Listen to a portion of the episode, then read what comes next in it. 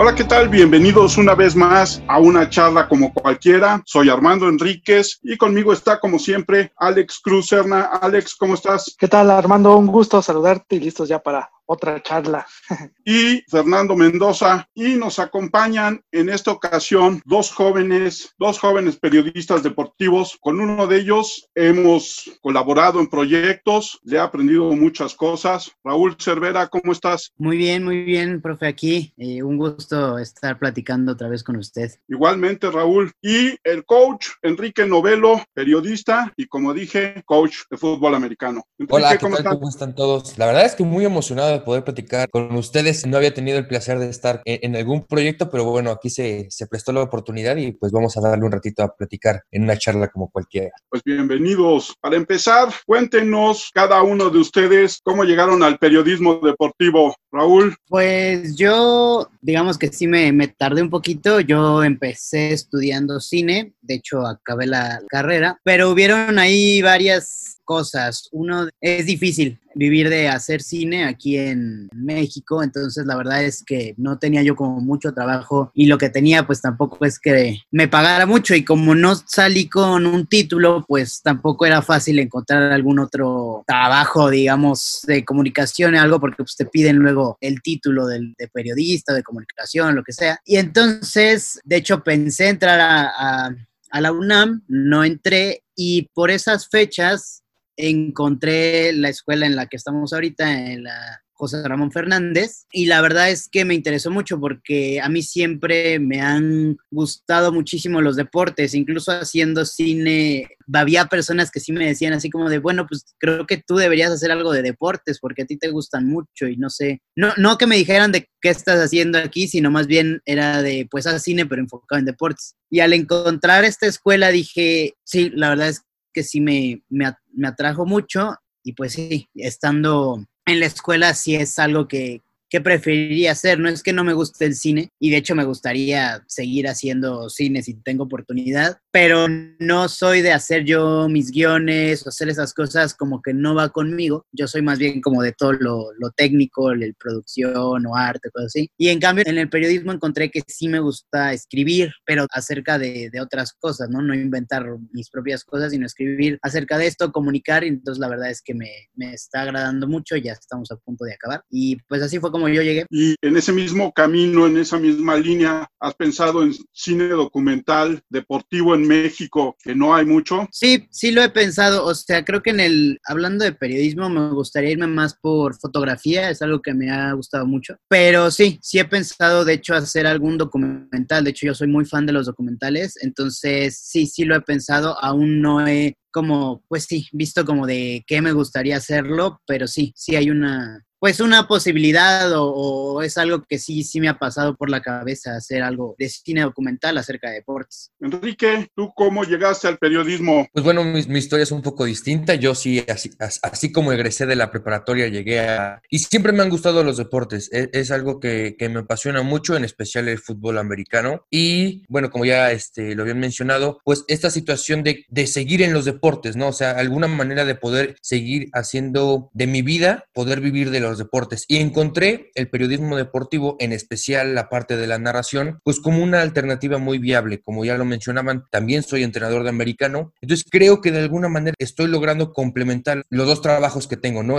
Uno es ser periodista y narrador y del otro lado soy entrenador. Entonces creo que pueden ir muy de la mano ambos y es algo que me ha inspirado poco a poco a seguir trabajando en esta parte del ámbito del periodismo deportivo. Pero fue por la pasión que tengo por los deportes, por querer estar en los máximos eventos. Mi sueño es ir a un Super Bowl, como todos los fanáticos de la NFL, ir a unos Juegos Olímpicos, como cualquier fanático de los deportes, por supuesto, y cualquier cantidad de eventos grandes que se puedan tener, pues estar ahí y qué mejor que transmitirlo con tu voz, ¿no? Transmitirles la pasión de que estás narrando este encuentro, este momento histórico que se está dando, pues sería para mí fabuloso. Ya hiciste tus pininos, ¿no? Sí, ya ahí afortunadamente, de acuerdo a, varias situaciones que se dieron, logré entrar a Canal 14 en, en algunos momentos, estuve narrando juegos primero de categorías juveniles, después estuve ya narrando juegos de liga profesional de la LFA y de la FAM, y bueno, pues tuve la fortuna de narrar el juego más importante a nivel profesional en México, es el Tazón México, que se jugó en el Estadio Azul, narré la edición número 4. Eso la verdad es que es muy emocionante porque, insisto, es esta parte de toda la energía que se llena y poder transmitirle toda la pasión que tú sientes a la gente que te está escuchando, pues es para mí fabuloso. ¿Y por qué ser coach de fútbol americano? ¿De dónde te viene? Pues bueno, mi familia aquí sí debo de admitir, toda mi familia es fanática del fútbol americano. Mi abuelo era de Yucatán y para estudiar su preparatoria viajó aquí al centro del país, a la escuela, a la Universidad Autónoma Chapingo,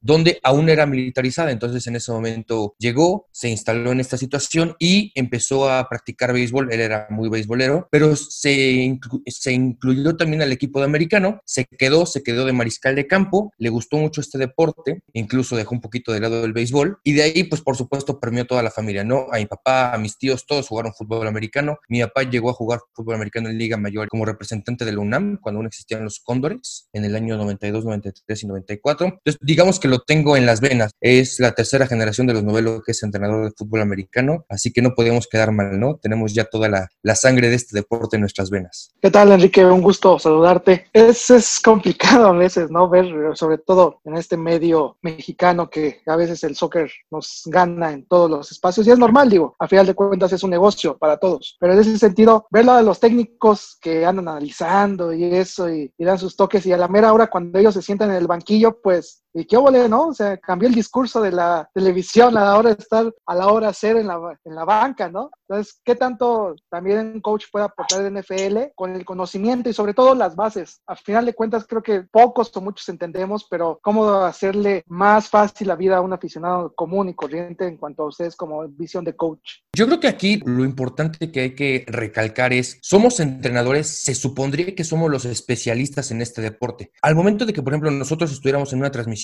lo primero que tendremos que entender es cuál es nuestra audiencia. Es lo primero que se debe de saber. Si estamos, eh, por ejemplo, en Canal 14, en televisión abierta, hay que explicarle a los aficionados un poco más sencillo. Sí con el análisis adecuado, pero es más sencillo. Si de repente estás en, en una plataforma como ESPN o estás en algo más especializado fútbol americano, puedes ocupar términos un poco más técnicos porque estás ya enfocado. O sea, sabes que el que está viendo es un poco más conocedor del deporte. Es como lo tienes que ir midiendo. Por ejemplo, mencionamos esta parte de los técnicos que de repente se sientan en las mesas, eso es lo que tal vez de repente caen algunos entrenadores, ¿no? Llegar, dar un discurso de alguna manera al aire y cuando lo quieren aplicar ya no se logra. Creo que también en esa parte, a veces, por lo menos en especial lo que hemos visto de fútbol, les ha faltado ser congruentes en esa situación. Afortunadamente el americano nos ha enseñado muchos valores que vamos aplicando no solo dentro del emparrillado, sino también fuera de él y por lo menos los analistas que me ha tocado ver que han tenido algún pasado como jugadores o como entrenadores, generalmente son muy buenos en su trabajo. ¿Y qué tan válido ves tú el punto de un exjugador? No ni hablar de NFL, porque pues, sabemos que son pocos los que han ido, pero de Liga Mayor, por ejemplo, que a veces llegan a comentar. Yo creo que es válido, o sea, yo creo que siempre hay que tomar las cosas por donde viene, pero también hay que ser claros de que, por supuesto, todos tenemos distintos puntos de vista y él nos va a dar su punto de vista desde cómo ha vivido el fútbol americano. Hasta hace menos de cinco años, Liga Mayor era a lo más que podías aspirar en el deporte nacional. Acababas tu elegibilidad y de ahí se acababa. Podías de repente jugar arena, pero situación ya en un nivel competitivo era Liga Mayor. Entonces yo creo que sí existen varios jugadores que son autorizados para poder platicarnos un poco sobre el fútbol americano, no solo eh, Liga Mayor, sino también hacer un análisis muy adecuado a NFL, que lo pueden hacer bien. Tienen que, por supuesto, tener la posibilidad de expresarse de una manera adecuada, ¿no? Porque luego hay gente que tiene mucho talento y muchas ideas en su cabeza, pero no logran expresarlas de la manera adecuada. Entonces yo creo que esa situación es expresarlo lo mejor que se pueda si estás en televisión abierta con manzanitas para que todos te entiendan. Claro, porque luego vamos a un Kikín Fonseca y entonces ahí como que ya valió la cosa, ¿no? Pero bueno. claro. Hace poco hablábamos con Paco Torres mm. sobre la importancia de Fernando Fonrosum en la narración de fútbol y en la implementación de términos del inglés, del juego, al español. ¿Tú cómo consideras la influencia de Von Rossum en el fútbol americano o en la narración del fútbol americano? Muy relevante. O sea, eh, algo que ha sucedido y que se ha perdido eh, los últimos años es esta transición que teníamos, ¿no? Antes le llamábamos mariscal de campo, le llamábamos al linebacker el apoyador defensivo. Y él fue uno de los pioneros en hacer esta transición, ¿no? De traer los términos del inglés e intentar implementarlos de alguna manera en español para que la gente los entendiera. Lamentablemente algo que está sucediendo mucho en la actualidad, como ya todos queremos hablar este, dos idiomas, queremos hablar inglés, que está bien, o sea, no, está mal ser bilingüe, pero ahora todos le decimos coreback, ya nadie le dice mariscal de campo, ya todos le dicen running back, difícilmente se le dice corredor. A los linebackers difícilmente escuchas hoy en día que un comentarista le diga apoyador defensivo, ya le dicen linebacker. Entonces, esas situaciones se han perdido, pero en el momento en que las implementó eran muy necesarias para que la gente que tal vez no conocía tanto este deporte, poco a poco fuera entendiendo lo que comentábamos con manzanitas, entregarlo en español para que ellos poco a poco se fueran introduciendo en este deporte y creo que funcionó, porque hubo una época muy grande donde se agarraron con narraciones de Fernando Bonrosum, grandes fanáticos de los estiles, grandes fanáticos de Dallas cuando estaban en sus épocas doradas. Pues sí, en este sentido, sí creo que Von Rossum no solamente fue un pionero, sino fue el que estableció el hablar fútbol americano en español. Pero el motivo por el que los invitamos es porque ustedes tienen un podcast que se llama Cartelera Deportiva, donde decidieron juntar dos de sus pasiones, el deporte y el cine. ¿Cómo surge la idea, Raúl? Pues esto surgió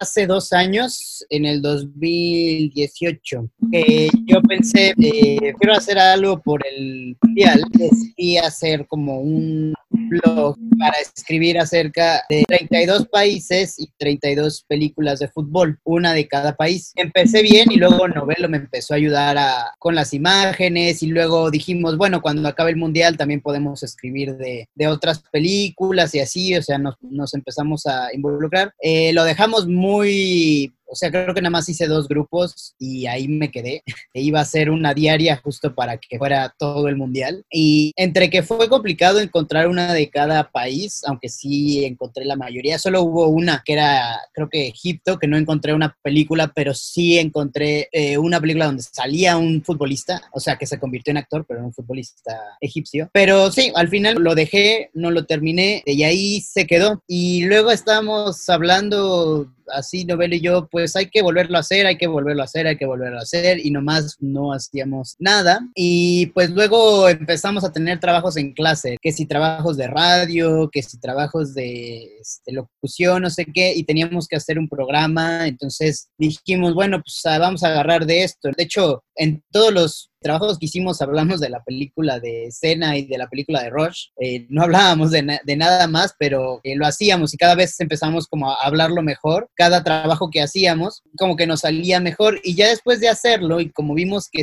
nos acoplamos, pues ya ahorita que empezó la cuarentena, dijimos, mira, todos estamos haciendo podcast, todos están haciendo esto, pues vamos a intentarlo, ¿no? Vamos a hacerlo nosotros también y pues así empezamos y bueno, ahorita ya llevamos 18 programas, ya casi llegamos a los 20.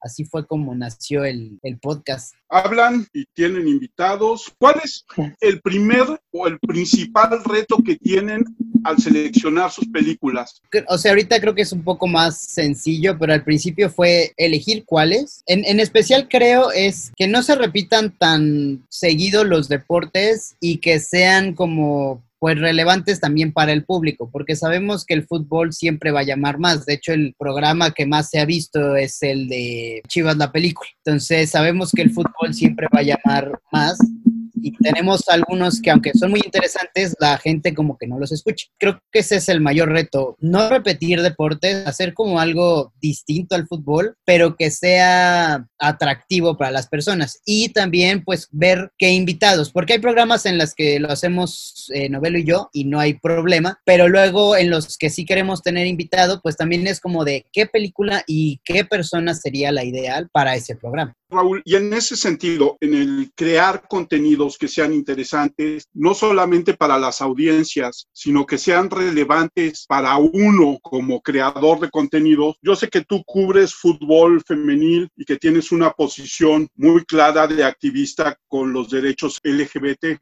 ¿Hay películas acerca de los derechos LGBT o del fútbol femenil? Del fútbol femenil sí hay, o sea, hay ciertos documentales y hay, sobre todo, todo muchas de fútbol femenil son eh, como películas como Bending Like Beckham o cosas así que son más comedias o comedias románticas. Está la de, ¿cómo se llama? She's the Man. Mis hijas, algo sí, así. mis hijas veían esa. Ajá. Toda su infancia vieron She's the Man. Man, o cosas así como comedias románticas, pero sí las hay. En cuestión LGBT de deportes, ahorita no me viene alguna a la cabeza. Creo que lo único sería un documental que vi de Fallon Fox y, y había otro atleta que salió, era un basquetbolista de colegial que salió del, del closet como gay. Y en otras, o sea, hay otro documental que se llama The T-Word, pero no es específico de deportes, sino que aparte de otros activistas y otras personas trans, sale un basquetbolista, eh, el primer basquetbolista trans de la NCAA. Y documentales muy pequeñitos, o sea, luego eh, olímpicos hace algunos. eh, yo ahorita que estoy haciendo mi tesis, pues justo de este basquetbolista encontré uno pequeño que hizo el LA Times.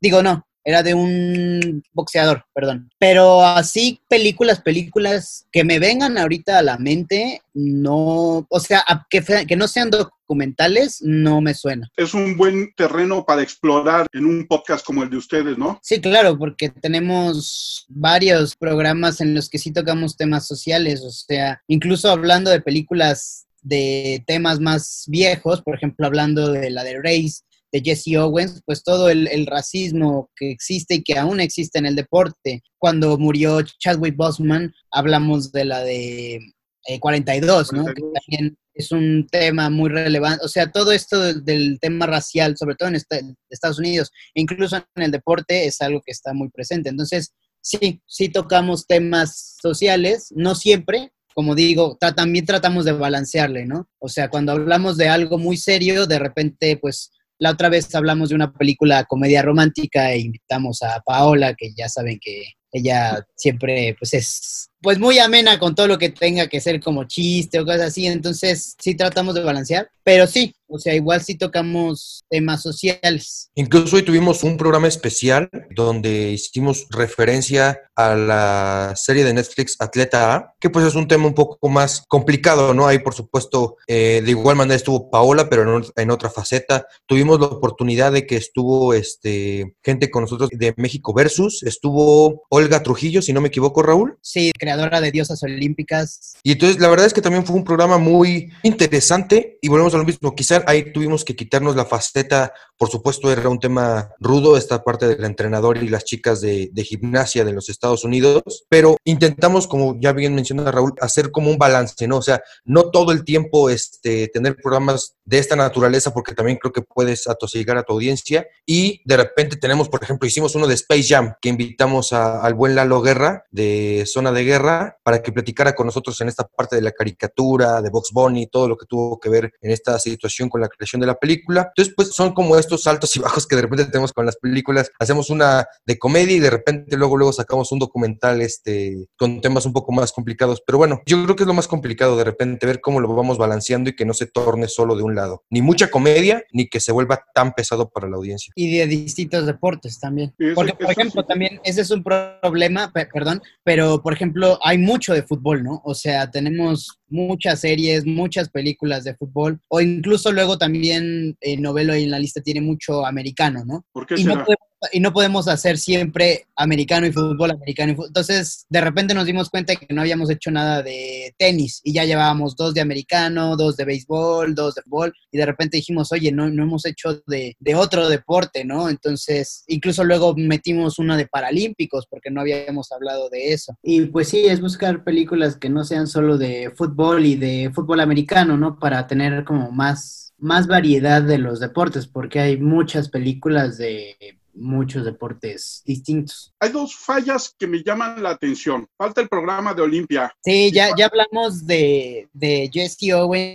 a Lenny Riefenstein y hablamos de, de Olimpia, pero todavía no hemos hecho un, un programa de, de ese documental. Creo que les falta un programa del cine deportivo en México. ¿Hay cine deportivo en México? Pues sí hay, tenemos una lista de lo que queremos hacer y es muy larga. Y creo que mexicana solo tenemos Rudo y Cursi. Como también no solo hacemos como películas super serias, sino también eh, películas, o de comedia, cosas así, pensamos que Rudy Cursi sería una buena opción. Creo que no tenemos ninguna más, pero sí hay. Claro que hay, hay, hay de fútbol y hay, o sea, no sé incluso si las de lucha libre se puedan considerar de cine deportivo, pero yo creo que sí. Entonces, Claro sí hay, pero sí, honestamente no, no tenemos ahorita en la lista muchas de, de esas. ¿Ustedes son de la generación de Atlético San Pancho? Yo no. No, no. Yo honestamente no la he visto, pero creo que sí soy como de esa generación, pero no, no la he visto yo. Y esa sí está en la lista. Esa sí, sí es, es la otra que está en la lista de Rudy. Sí, es cierto. Sí, sí, soy de la época de esa. Yo también, profe, perdón. A ver, yo les voy a dejar una tarea, Raúl y Enrique, luego me postean cuando hagan ese programa. Busquen una película mexicana, es más, una película duranguense de los ochentas, de básquetbol, que se llama México contra Estados Unidos. Ok, pero vamos a hacer algo más interesante. Cuando hagamos ese programa, Ajá, una charla cualquiera es invitado en cartelera deportiva. ok, O sea, no, no vamos a postearlo, sino el día que hagamos el programa, ahora ustedes son nuestros invitados, los vamos a tratar de lujo, como, como hemos sido tratados el día de hoy, por eso también muchísimas gracias. Pero para de una vez, este, ya quedamos. Cuando hagamos e- ese programa, una charla cualquiera es invitado este, en cartelera deportiva. ok, Va, muchas gracias. Coach Raúl, ya que este, estamos en estas fechas un poco este, especiales y, y particulares, a mí me gustaría decirles, ya que tienen este podcast, ¿cuáles son sus películas favoritas de terror a los dos? De terror, este, yo creí que me iba a preguntar de, de deportes, pero de, de terror. No, no, no, estamos en estas fechas, Raúl, ¿cómo crees? Ya de la Este- polaridad de deportes ya hablamos mucho. Yo creo que la principal sería El Exorcista. eso, eso, bravo. Bravo. desde que la vi, aparte la vi bien chiquito, la vi muy, muy chiquito, eh, pero siempre me, me gustó mucho. Entonces, yo diría que El Exorcista, también soy muy fan de todo lo que hace del toro. No todo es terror con él, pero eh, en general sí, entonces también soy muy, muy fan de, de Del Toro. ¿Cuál dirías que es la de terror de Del Toro? Yo creo El Espinazo del Diablo. Estoy de acuerdo contigo. O Espinazo del. Diablo. Digo, a mí me gusta mucho El Orfanato, pero ese nada más es producción de Del Toro, no es dirección de él. Entonces, no creo que entre. Si entra, pues también El Orfanato, pero si no, yo creo que El Espinazo del Diablo es lo que más se, se acerca. También eh, esta última que hizo con, ah, ¿cómo se llamaba? La Cumbre Escarlata, ¿no? Cumbre Escarlata. También, pero creo que más este El Espinazo. Sí, yo estoy de acuerdo contigo, el espinazo. Genial, genial, estoy de acuerdo con los dos. Muy buena película. No soy fanático de las películas de terror, la verdad. O sea, de repente me ha pasado que me he vuelto muy, este, no, es, no sé si decirlo amargado, o sea, en ese sentido. O sea, digo, porque todo nos pasa de repente, ¿no? Entonces, de repente puedo estar viendo una película de terror y es como, ah, o sea, ¿cómo puede ser tan tonta la gente, no? Nada más, si corres para acá te salvas, o sea, no es, no es tan difícil.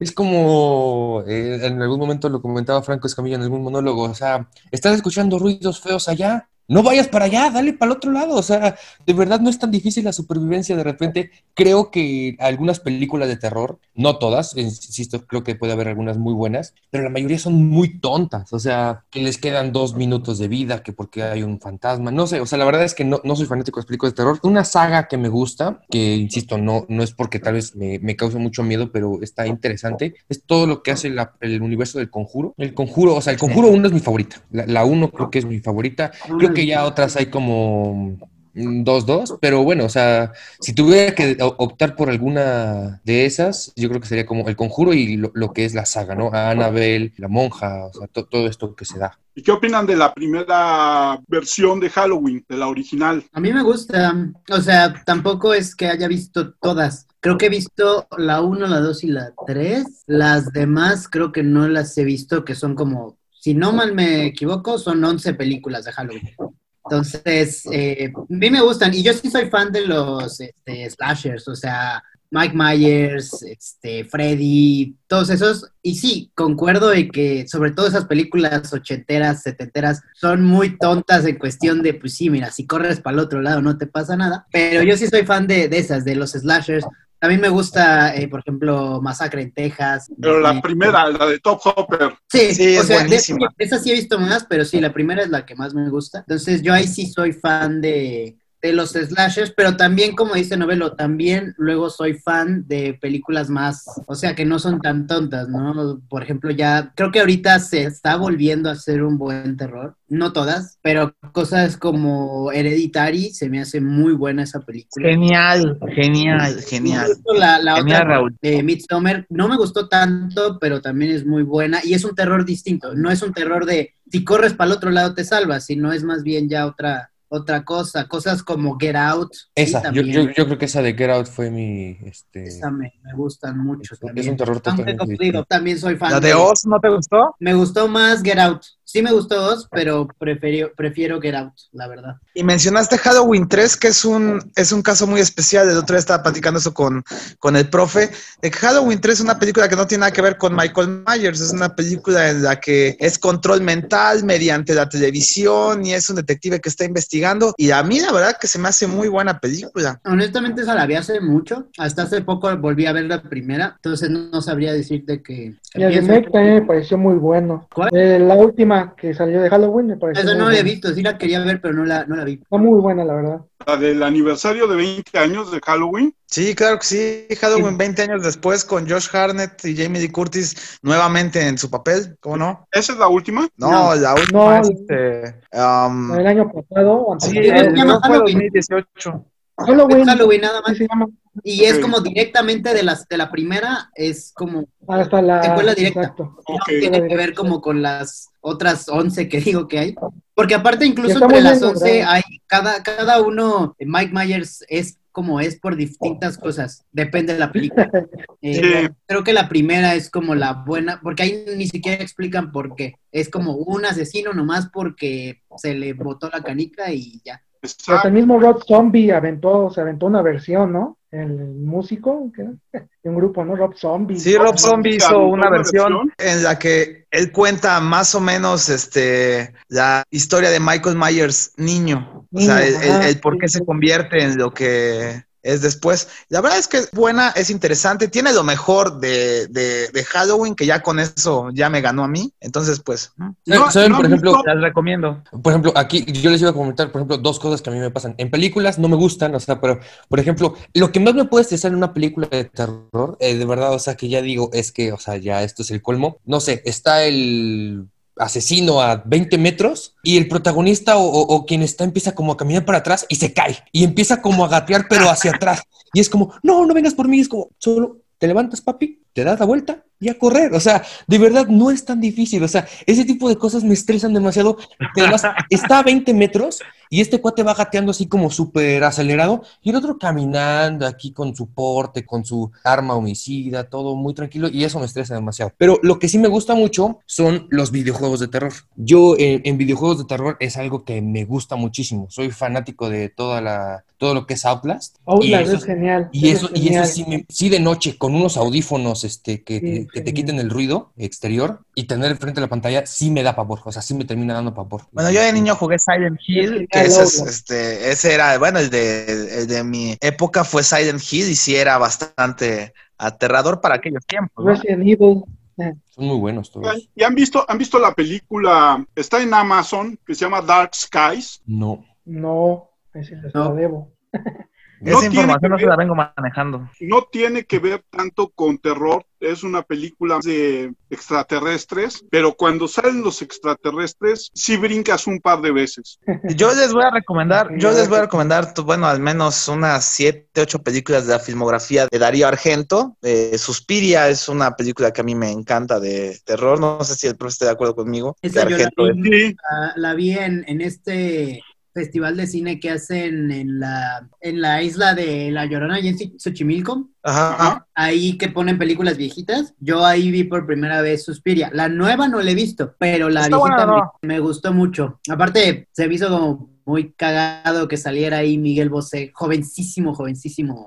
eh, ahí uno de los Yo- bailarines. Yo creo Rojo que Profundo de Darío Argento que- también, sí, Rojo Profundo también. Inferno, profe. Inferno. ¿Y qué opinan Raúl y Novelo del terror japonés? A mí sí me da miedo. Sí, pues La- yo, la creo que, neta- yo, yo creo que es el mejor terror. Normalmente sí salto con las de miedo y de repente me sugestiono y lo que sea. Pero la película de Ju-On que la americana fue... La maldición, ¿no? La maldición, pero la japonesa, la de Ju-On, a mí me sigue dando, y solo la vi una vez, de repente me vienen las imágenes otra vez, y esta escena de que, bueno, uno cuando está chiquito dice, mira, me meto abajo de la cama y no va a pasar nada, ¿no? Es lo que uno piensa cuando está chiquito. Y en esta película justo la, la, protagonista hace eso, se mete y el niño le sale por abajo de las sábanas. A mí eso me dio como mucho miedo y la, la mona, la que el, ruido que, que, está haciendo siempre, esa sí me dio mucho miedo. Y, y de hecho, a la fecha, con solo haberla visto una vez, me siguen de repente llegando esas imágenes. Es que algo curioso que de repente pasa es de que te rompen el, el, terror convencional, ¿no? Ya, por ejemplo, lo mencionabas. El terror normal es, yo agarro, está aquí mi sábana, me la pongo y cualquiera que quiera atacarme, no, ya no puede. O sea, ya, tengo como mi barrera protectora como de sábanas. Y algo que de repente sucede es que aquí te dicen, es que las sábanas no son suficientes. O sea, te va a salir por aquí este personaje, la niña, lo, que sea, y es lo que de repente te va a poder porque es como, ok, ya no estoy protegido ni por mis sábanas. A mí eso me dio mucho miedo. Y sí, el, el terror japonés sí me da, sí me da miedo. Siento que ellos. ¿El Aro en tu versión japonesa no les gusta? No he visto la de Ringu, solo vi la gringa. No, la japonesa es muy buena, ¿eh? Yo diría que a la altura de Yugon, porque yo estoy de acuerdo contigo con Yugon, es una joya. Y el aro es otra joya. Y hay una de llamadas telefónicas de un celular que tampoco es mala. One Miss Call, ¿no? Esa es la gringa. Y la japonesa. Esa no la he visto. No, yo tampoco. También hay una que se traduce como Agua Turbia, que la versión gringa la hizo este Jennifer Connelly. Sí. Que es de un tinaco. Bueno, no, esa también está brutal. Y bueno, yo me acuerdo que cuando la vi, justo goteaba en el departamento donde vivía y no podía dormir. Dije, no, ni madre. ¿Qué es? Vean, Dark Waters, creo es. El terror de ese estilo con fantasmas, seres espectrales o los monstruos. Yo creo que lo peor más bien es para mí las cosas que sí pueden pasar. O sea, como no no es que me den muchísimo miedo los slashers, pero ese tipo de cosas dices, pues sí puede pasar, sí puede pasar que a un güey se le bote la canica y empiece a matar gente. A mí es lo que me, da cosa. También me acuerdo cuál, no me acuerdo qué película vi, que no era de slashers, pero sí era de un asesino. Es que es de una chava que se empieza a quedar ciega, pero no me acuerdo cómo se llama la película. Pero que dices, es que eso sí puede pasar, un acosador y que esté ahí, que entre y me quiera matar, pasa. Los fantasmas, pues como sea, digo, yo no creo muchos fantasmas, entonces sí me da miedo cuando lo veo en la película, pero hasta ahí. Los monstruos, pues igual, pero sí, asesinos o cosas que dices, creo que por ejemplo pasa con lo que hacen en Midsommar, que son personas reales y lo que están pasando son ellos, los que están matando gente, o bueno, que se matan ellos mismos son ellos. Entonces creo que a mí eso es lo que a mí me da más cosa, cosas que de verdad pueden pasar. Sí, porque Midsommar, más que una película de terror, es, es como un culto ese muy extraño, ¿no? Está muy tétrico eso. Está muy buena, la verdad, está muy buena. A mí me gusta mucho esa película. De hecho, esa y Hereditary se me hace lo mejor que he visto últimamente en cuanto. Hereditary se me hizo muy, muy buena. Yo, por ejemplo, sí concuerdo con Raúl en esta parte de que no creo en fantasmas. Eso sí, este, esa parte. en mis 21 años estoy muy orgulloso de que puedo bajar al baño sin prender ninguna luz. no, no, a mí sí me da miedo. Porque no creeré, pero sí soy como Creo que es como mi papá que carga su cuarzo, que dice, mira, yo no creo en eso, pero no vaya a ser. Creo que a mí me, es como de no creo en fantasmas, pero ya en la noche no vaya a ser. No, sí, eso sí. No, yo prendo la del celular, la, de, la del cuarto, la del pasillo y la del baño. No, pero más, más allá, o sea, yo no creo en fantasmas, pero no vaya a ser un slasher el que esté ahí, ¿no? Que se metió por la ventana. Sí, claro. Afortunadamente mis ventanas tienen barrotes, entonces sí me siento muy, muy seguro de poder bajar así sin, este, sin prender la luz, porque luego también se me espanta el sueño si prendo la luz, es como, entonces me tengo que quedar a ver la tele o algo. O sea, yo, yo concuerdo con Raúl esta parte de asesinos, por ejemplo, esta que mencionaban ahorita, Midsommar. O sea, me parece algo que puede pasar. O sea, insisto, tal vez no, no hemos conocido algún caso, pero un culto de esa naturaleza puede ser algo real y creo que eso es lo que más me da miedo. O sea, de repente que llegues en una excursión a un país donde tal vez no conoces su cultura, su religión, todo lo que está sucediendo y te metas a una naturaleza de este sentido, creo que sí sería más tétrico que de repente te salga un monstruo, ¿no? Eh, o un fantasma. No, pero eso sí ha existido, ¿eh, Enrique? Sí, Eso- claro. No, no, no, no, o sea, puntos que llegan a, a matar gente, ¿no? O sea, Sí. Es un poco como, no sé si conozcan una película setentera que se llama, el, el nombre en español fue Amarga Pesadilla, y es un grupo de excursionistas, van a hacer rafting, ¿Van a qué, van a, van a cruzar ríos, Ah, ok. ¿sí? Y se topan ahí con unos cazadores de hombres en, en la- en las montañas más gilibilis de Estados Unidos, con los más rednecks que se puedan imaginar. Y es una película aterradora, o sea, es terrible lo que pasa. No es una película de terror, sino es una película hecha de tensión que estelarizan uh, Burt Es John Reynolds. Borman, ¿no? ¿Mande? Es John Borgman y John Boyd, John ¿no? Borman- y Burt Reynolds. John Borman es el director, si mal no me equivoco. Y los actores son. Burt Reynolds, John Boyd, Y el John papá, de, papá de Angelina Angelina. Jolie. Y hay un actor que se me va el nombre ahorita, que hace un- al que va, le va peor en, todo el- en toda la, la excursión, pero es una película aterradora pensando, por ejemplo, en los que les gusta el campismo, ¿no? Sí, claro. Además, el problema de, de Midsommar, o, o lo, o lo más aterrador, es que es un grupo de amigos. El que los invita ahí es un amigo de ellos que los lleva al culto. sí, exacto. Esa parte, pues sí es. Por sí cierto, es ahorita hablando de eso, ¿no quieren ir a un camping que el próximo fin de semana ahí en, en Texcoco se pone muy padre en el rancho? Solamente va tu familia Muchas y tus gracias. amigos. Exacto. No, gracias, Enrique. Y después, al próximo domingo, se hace una barbacoa. Uf.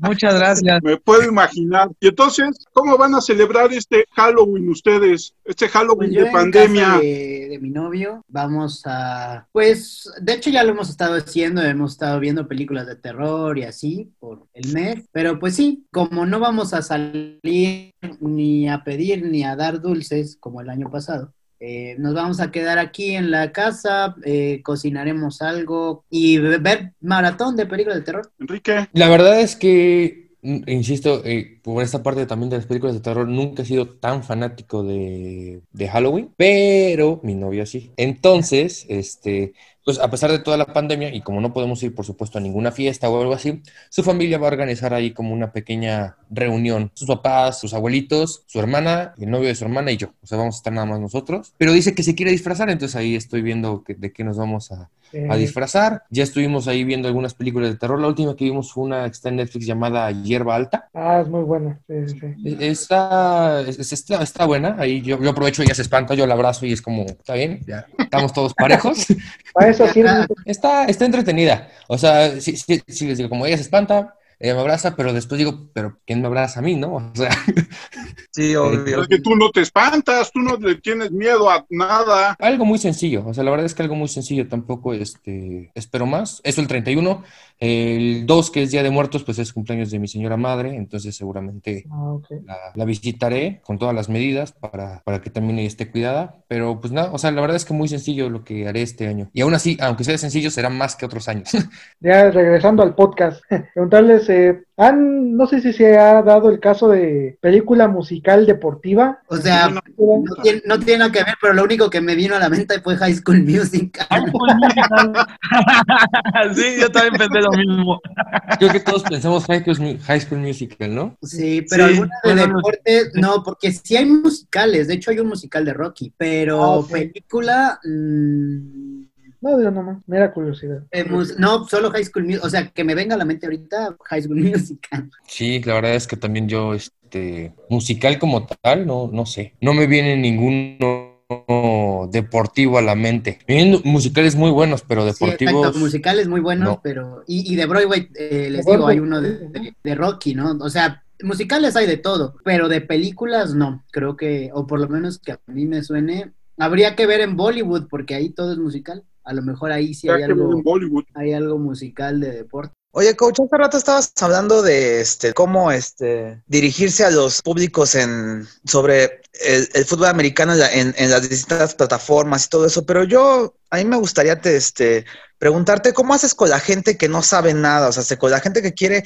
acercarse al deporte, porque voy a decirte algo, yo yo sí conozco a la gente que, que va al, al, americano y que siempre ve el americano y todo eso, y son gente que, que demerita, que ve por debajo del hombro a la gente que le gusta otros deportes como si fueran tontos, o sea, se los ven y dices, ay, miren, miren esos pambolerillos. Y la verdad es que yo sí puedo disfrutar de ambos deportes, pero esa gente como que no deja que otras este, nuevas personas se les acerquen. No sé, yo creo que lo ven como algo elitista y a mí la verdad me molesta mucho. ¿Cómo haces tú para que no te suceda eso con las nuevas personas que te preguntan a ti sobre el deporte? Bueno, eh, primero respondiendo a la parte de los fanáticos, creo que eso sucede en todos los deportes. O sea, creo que en el americano de repente hay cosas muy marcadas y por ejemplo tú dices, ¿no? Como, ay, esos pamboleritos. Y a mí de repente me ha tocado, por supuesto por el fanatismo, que la gente que le gusta el fútbol, soccer dice, es que ellos nada más están golpeando, porque no entienden el significado del deporte, porque eh, de repente es distinto. O sea, porque todos los deportes, ahorita tú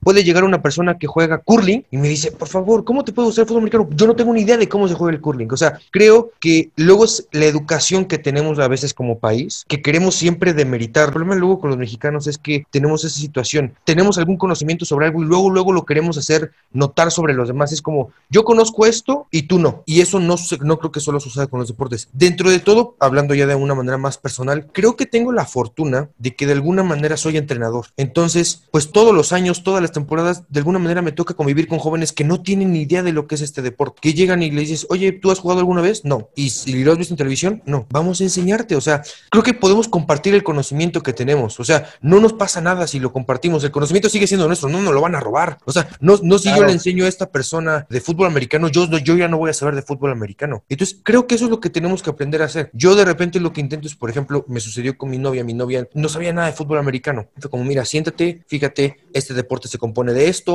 son 11 jugadores de este lado, son, son 11 de este lado, son 22 en total, un equipo se forma así, y le vas explicando poco a poco, literal con manzanitas. O sea, creo que luego demeritamos esa parte de manzanitas porque decimos, es que me estás hablando como si fuera tonto. No, no te estoy para nada.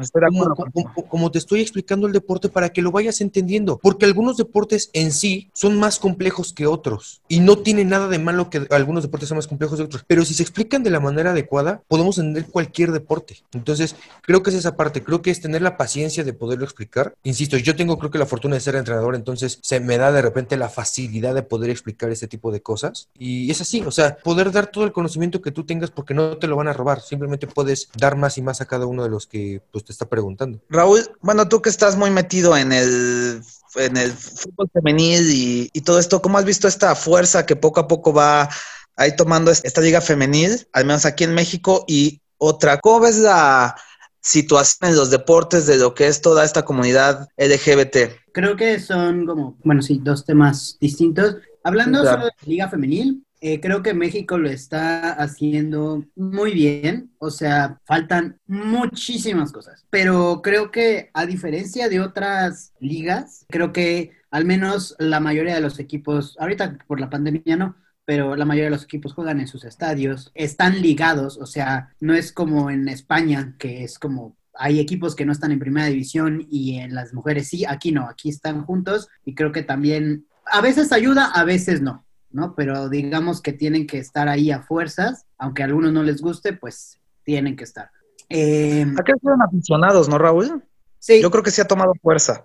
Exacto, creo que, y también los aficionados, y creo que eh, la gente que dice es que no vende eh, en México, por favor, lo, en los estadios, aquí en México, un partido normal lleva más que un partido de Champions en Europa, femenil. O sea, en México sí hay gente que se interesa y, y, creo que si se le diera más promoción, más gente iría a verlo. Y ya vemos qué pasa en el norte. En el norte, cuando hay un clásico, se llena el estadio por completo. Aquí tenemos como tres récords mundiales de asistencia a un partido femenil. México tiene por lo menos a tres partidos en el top 10, si no es que más. Entonces, creo que es solo una falta de difusión y sí hay falta del el trato. Y eso sí pasa en todas las ligas femeniles, que no se les trata con el respeto que se les debe dar. No solo hablando de salarios, porque sabemos que los salarios son muy bajos y eso debe, debe mejorar, porque si estás hablando en una liga profesional es que estás viviendo de ello. La mayoría de las, jugadoras tienen que tener otro, trabajo, ¿no? Entonces, pues hay un problema ahí. Pero no solo eso, es el trato, es aquí hablando que el eh, León se queda sin estadio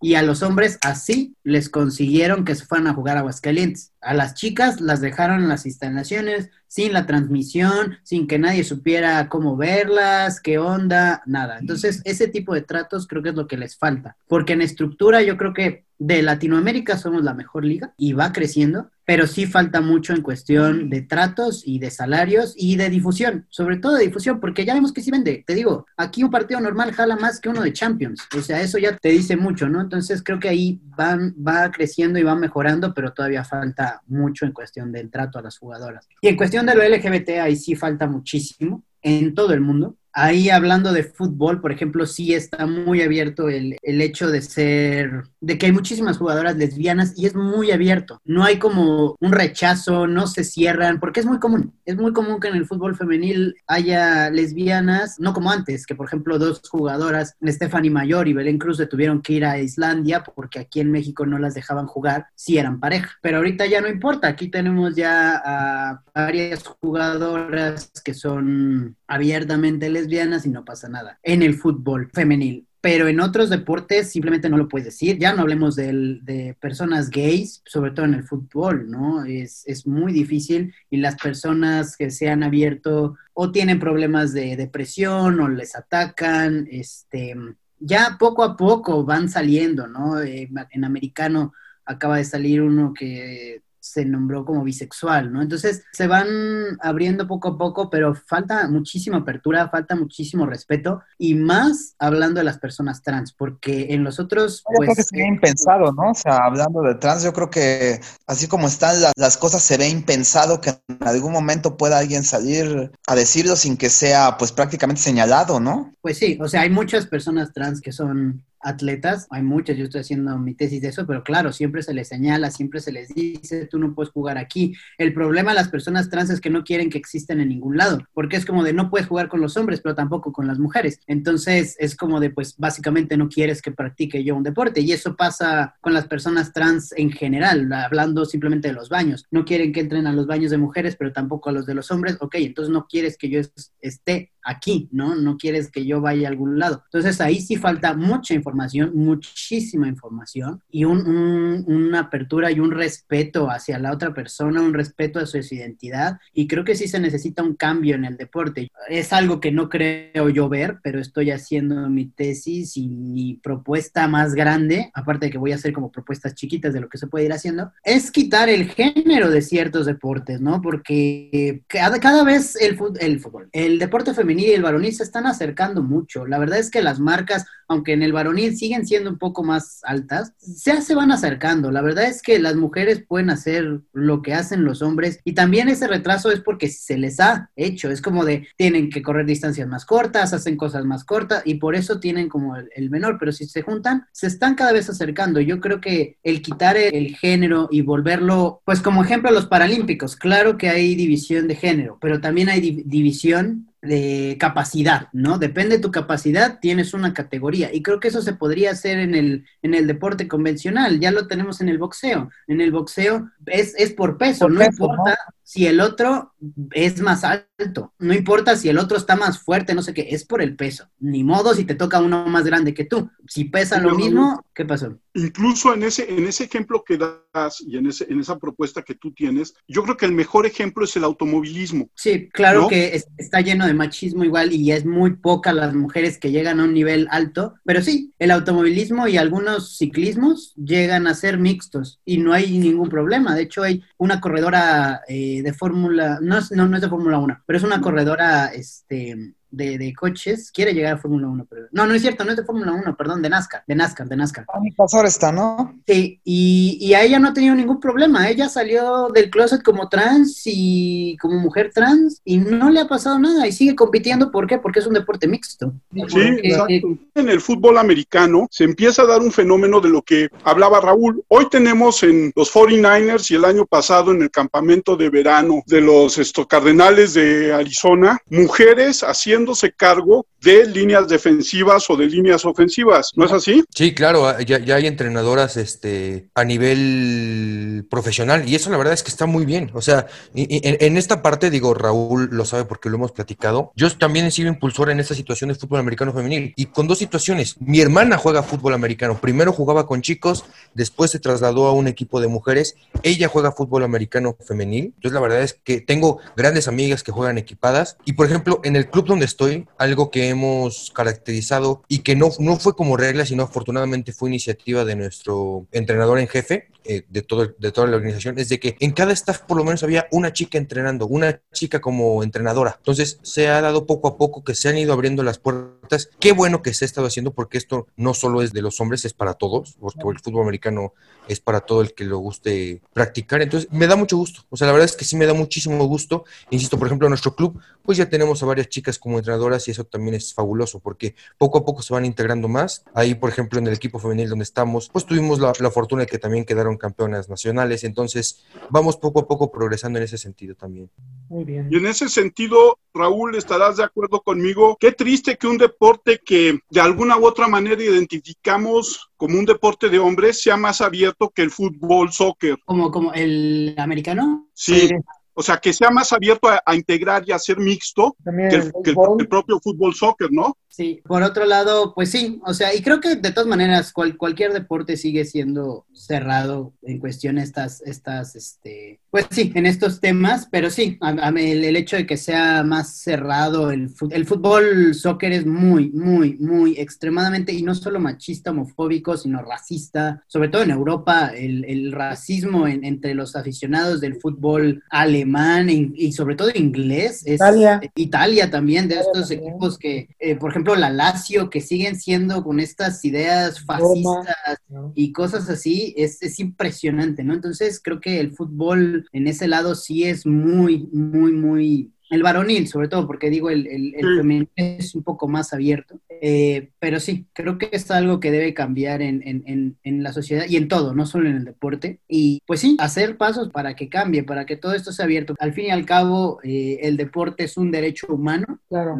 y, que el hecho de que no se le permita eh, practicar a uno por su raza, por su orientación sexual, su identidad de género, pues no puede ser, ¿no? Entonces, pues sí, mi propuesta es esa que yo no creo llegar a verlo, pero sí, ahí sí hace falta muchísima información, porque aparte la gente no quiere educarse, o sea, a mí me ha pasado incluso en el salón, cuando hablamos de personas trans y la profesora dijo, bueno, pues tráenos eh, textos que tú tengas y eso, y que los compañeros los lean. Nadie me pidió leerlos, y siempre me dicen, pues dame, papelito, dame, dime que esto está bien eh, fundamentado, pero cuando lo tengo, no les interesa, ¿no? Es como de, ah, pues qué bueno que tengas tu papelito, pero yo no lo voy a leer, ¿no? O no te lo pido, porque la profesora les digo, pues se lo piden a Raúl, lo leen y lo hablamos. Nadie pidió nada, ¿no? Entonces, no solo es como información, sino esta disposición a aprender. En eso tienes toda la razón. Totalmente de acuerdo. Ah, hola Raúl, va de lo que estabas hablando, bueno, la pregunta con lo de, del fútbol femenino, ¿y tú cómo ves? Eso se me hace algo diferente. Yo llegué a jugar fútbol, estaba más joven, cuando estaba en la universidad, y yo recuerdo que había varias chicas que eran lesbianas, entonces pasaba también que si tú no eras lesbiana era el problema, ¿sabes? Es que si tú juegas fútbol eres lesbiana, te catalogan, ¿no crees eso? Que si una chica juega soccer o fútbol ya cataloga, ¿no crees eso, Raúl? Ya... O sea, las, las mismas jugadoras o, la gente en general. No, la gente, no, las jugadoras ellas pues tienen su, no, la gente, la gente dice, es que las ah, jugadoras que son lesbianas tú también, sí, que tienen como ese cliché, ¿no? Sí, ahí hay, pero ahí sí también es como problema de, de, la gente y sí es algo que sí pasa mucho, es como si juegas, si eres niña, juegas fútbol, pues has de ser lesbiana, ¿no? Pero eso igual, es volver a, a lo mismo, es volver a educar, a la gente, explicarle, sobre todo esto de los roles de género, es como de, mira, no porque juegues fútbol vas a ser lesbiana, no porque juegues con muñecas vas a ser gay. Y también, si lo eres, ¿qué importa? O sea, también es como de, no le des eso porque se va a ser gay. Pues mira, si es gay o si es lesbiana si es trans, pues también, ¿qué problema hay? ¿No? Lo dicen como si fuera algo, algo malo. Pero sí, eh, yo creo que todo acaba en esto, en, la información y que la gente se quiera abrir. A, también será porque en México somos muy cerrados, ¿no? En todo, que las personas trans por ser una persona, ¿no? Y es como porque vas a agredir si pues es una persona, ¿no? Y entonces nos falta en México yo creo que eso, ¿no? De, pues, de ser más abiertos, ¿no? De aceptar las cosas, es lo que estás comentando, ¿no? Que falta mucho. Falta mucha información y mucha apertura, mucha apertura sobre... Sí, apertura a aprender, porque si te cierras, pues no, nunca va a cambiar esto, ¿no? Y también aprender ellos mismos, porque tampoco los que somos parte de la comunidad, pues sí, podemos enseñarles y lo que sea, pero también llega a ser tiempo, o sea, cansado de, güey, ¿por qué te tengo yo que andar enseñando todo? Agarra tu computadora, el Google encuentras todo, ponte a leer, te puedo yo guiar y como, como dije, o sea, en, en, la escuela yo tengo esto, pero pues si ustedes no van y buscan, pues también es, está complicado. Sí, pues así pasa y lo que dices también que está creciendo pues el fútbol femenino y sí lo he visto que en México va mejor, eh, porque primero se pensaba que no, pero sí ha tenido buenos resultados. Sí, de hecho sí. Pero eso va de la mano del espectáculo, ¿no, Raúl? Que se da un mejor espectáculo que en el fútbol varonil. Sí, a mí me gusta mucho, o sea, la verdad es que de eso que dicen, es que es más lento, yo no creo, ¿eh? Y si ven los, por ejemplo, los clásicos son impresionantes, se juega una pasión impresionante, aparte de que no se para tanto porque no, hasta ahorita no ha llegado este cosa que tienen los hombres que los tocan y salen volando y dan mil vueltas. Aquí, de verdad, si una jugadora se queda tirada es porque sí le dieron Va hasta con la sangre, ¿no? sí, va la rodilla, la nariz. Bueno, es diferente también con lo que se hace en Europa, pues en Europa nos llevan años luz, ¿no? De que ya llevan tanto tiempo, ¿no? Sí, claro. Oye, coach, ¿y cómo ves este tema de la comunidad LGBT en el fútbol americano? Es complicado porque es un deporte que se ha tornado sumamente machista, pero la verdad es que tampoco debería de generar ningún problema. O sea, yo lo que siempre he dicho no solo aplica para este, pues quien tenga las mejores aptitudes para jugar, lo hará. De verdad, en, el sentido, y lo digo en el mejor de los planes, no importa si eres blanco, morado, azul, negro, amarillo, si eres este, heterosexual, gay, lo, lo que quieras, tienes las capacidades para jugar, te interesa el deporte, adelante. O sea, no tiene que ser un impedimento en ningún momento. Eh, ¿Tú entrenas niños o entrenas más grandes? Estoy en ciertas categorías, estoy en categorías infantiles y en categorías juveniles hasta chicos de 18 años. Bueno, por ejemplo, si tuvieras a un, este, a un joven de unos 17 años, 16, que pues a lo mejor, o sea, se le nota y él a lo mejor lo dice abiertamente que pues es, es gay, ¿no crees que sus compañeros lo harían a un lado? ¿O tú qué harías si ves que sus compañeros comienzan a hacerlo a un lado? O que empiezan a verlo con cierto desdén. Creo, que es algo que siempre se tienen que platicar en equipo y yo siempre he dicho lo que, lo que se hace en el, en el campo se queda en el campo, porque de alguna manera nosotros siempre hemos dicho, insisto, desde categorías infantiles, que tenemos que inculcar valores y el fútbol americano es un deporte precioso porque nos ha permitido generalmente inculcar valores a las personas para ser mejores en, sociedad. Entonces, creo que sería un caso que se tendría que platicar, que se tendría que decir, a ver, es que esto no afecte nada al juego, o sea,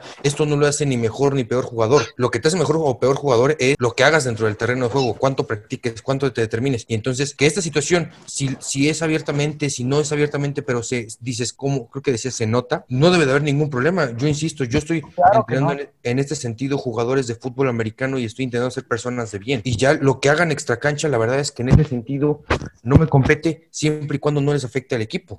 O sea, y si llega a afectar, yo tengo que tomar cartas en el asunto en ese sentido. Entonces, sería integrarlo de alguna manera, porque eso se tiene que hacer. El equipo es uno solo y no puede haber este tipo de situaciones de que se aparte a alguien por, por lo que sea, ¿eh? O sea, por su extracto social, por su preferencia sexual, por lo que sea, no se debería de afectar. Eh, primero que nada, nada más eh, mencionar que el, decir lo que mencionó Fernando de que a un niño o a alguien se, se, le note lo gay es bastante homofóbico porque es como de pues bueno no no no no dije en ese o sea no, no, se te nota o sea también es como sobre todo si no eres persona queer decir se te nota no no no se dice no es como bueno perdón o sea no no lo quise decir para ofender a nadie o sea pero es, es un coloquialismo que, que, siempre he usado y bueno si te si te molestó una disculpa pero o sea, no no lo dije con intención de, de, ofender a nadie. Sí pero no aunque aunque se use lo no no pues sí no se dice. Estoy totalmente de acuerdo. Llegamos al final. A mí me dio mucho gusto tenerlos a ustedes dos como invitados. Siempre es muy, muy grato platicar contigo, Raúl, y, te lo he dicho muchas veces, siempre aprendo de ti,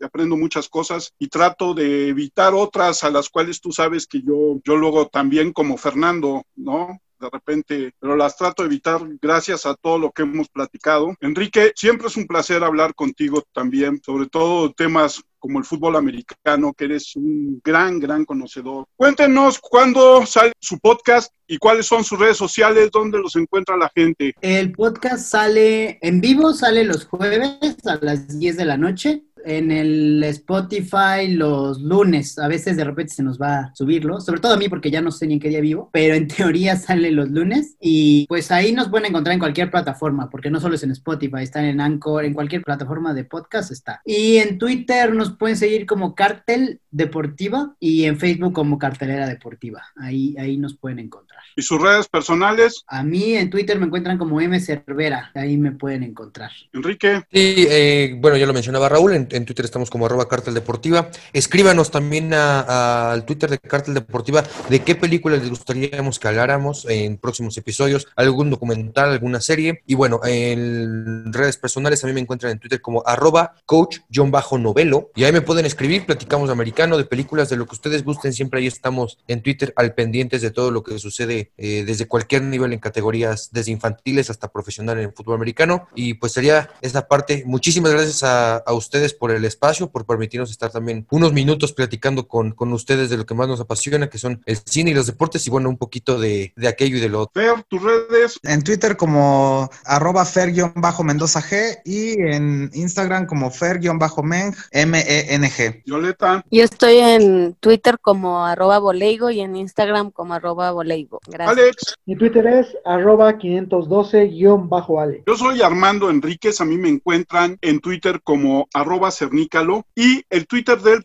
podcast es arroba charla cualquier uno. Nuestro correo es charlapodcast1 arroba gmail.com. Estamos esperando sus comentarios. Gracias como siempre a todas las personas que nos están escuchando semana a semana, a Raúl en Estados Unidos, a la gente en Italia, a la gente de Irlanda que tiene todo el tiempo siguiéndonos, a las nuevas audiencias en Francia, en Singapur. Muchas gracias por oírnos, muchas gracias por seguirnos, a nuestros amigos de Panamá, a Gonzalo en Perú que semana a semana también se une con nosotros. Esto es una charla cualquiera y los esperamos la siguiente semana con una charla más diferente sobre otros temas. Raúl, Enrique, muy agradecido y espero volver a poder charlar con ustedes en este podcast, en la invitación que ustedes nos hicieron al suyo, pero independientemente, en cuanto acabe esta pandemia, nos podamos reunir todos de nuevo. Un abrazo a los dos. Claro que sí, abrazo de touchdown para cada uno de ustedes.